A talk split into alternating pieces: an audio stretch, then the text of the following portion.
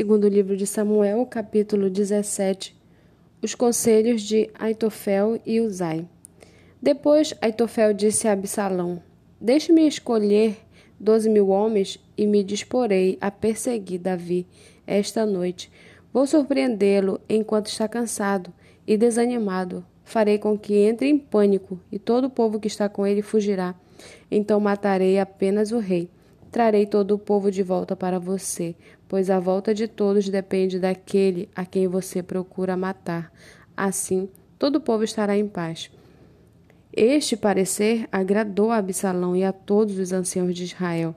Mas Absalão disse: Chamem agora Uzai, o arquita, e ouçamos também o que ele tem a dizer. Quando Uzai chegou, Absalão lhe falou, dizendo: O parecer de Aitofel é este, vamos fazer o que ele falou. Se não, diga o que devemos fazer.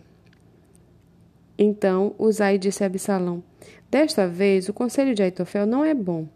Uzai continuou: Você conhece seu pai e os seus homens e sabe que são valentes e estão enfurecidos como a ursa no campo roubada dos seus filhotes. Além disso, o seu pai é homem de guerra e não passará a noite com o povo.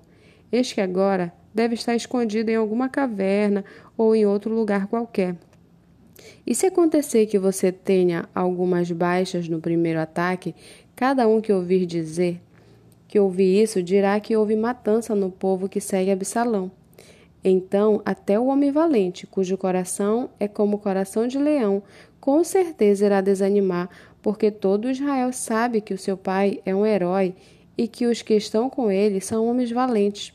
Eu aconselho que a toda pressa se reúna em torno de você todo Israel, desde Dan até Beceba, em multidão como a areia do mar, e que você mesmo os guie na batalha.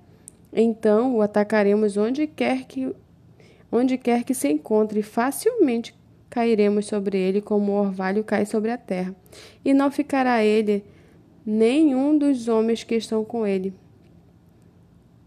Nenhum só.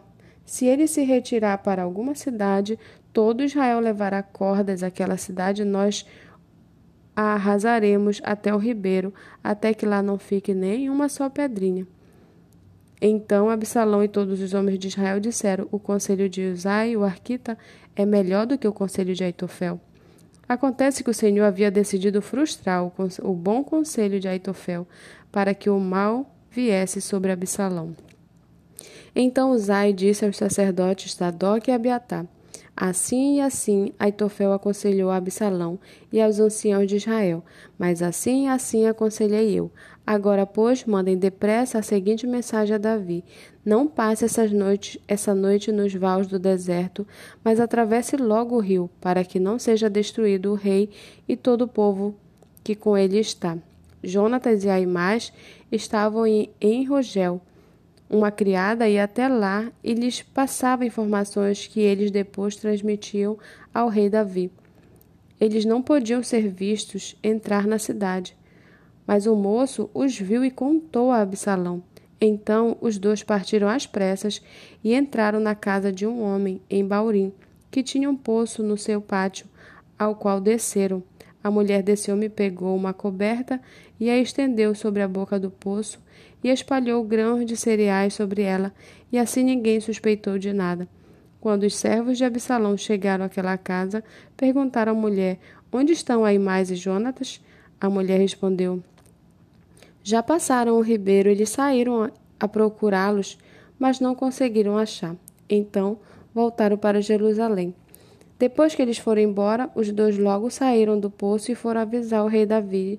Disseram: Levantem-se e passem depressa as águas, porque assim e assim aconselhou Aitofel contra vocês. Então Davi e todo o povo que estava com ele se levantaram e passaram o Jordão. Quando amanheceu, não havia um só que não estivesse passado o Jordão. Quando Aitofel viu que o seu conselho não tinha sido seguido, preparou o jumento e foi para casa, na cidade em que morava, pôs em ordem os seus negócios e se enforcou. Morreu e foi sepultado na sepultura de seu pai.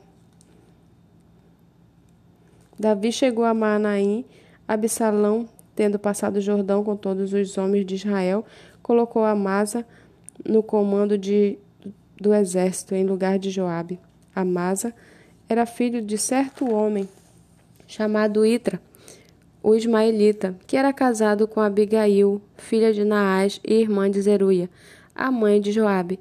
E assim o povo de Israel e Absalão acamparam na terra de Gileade.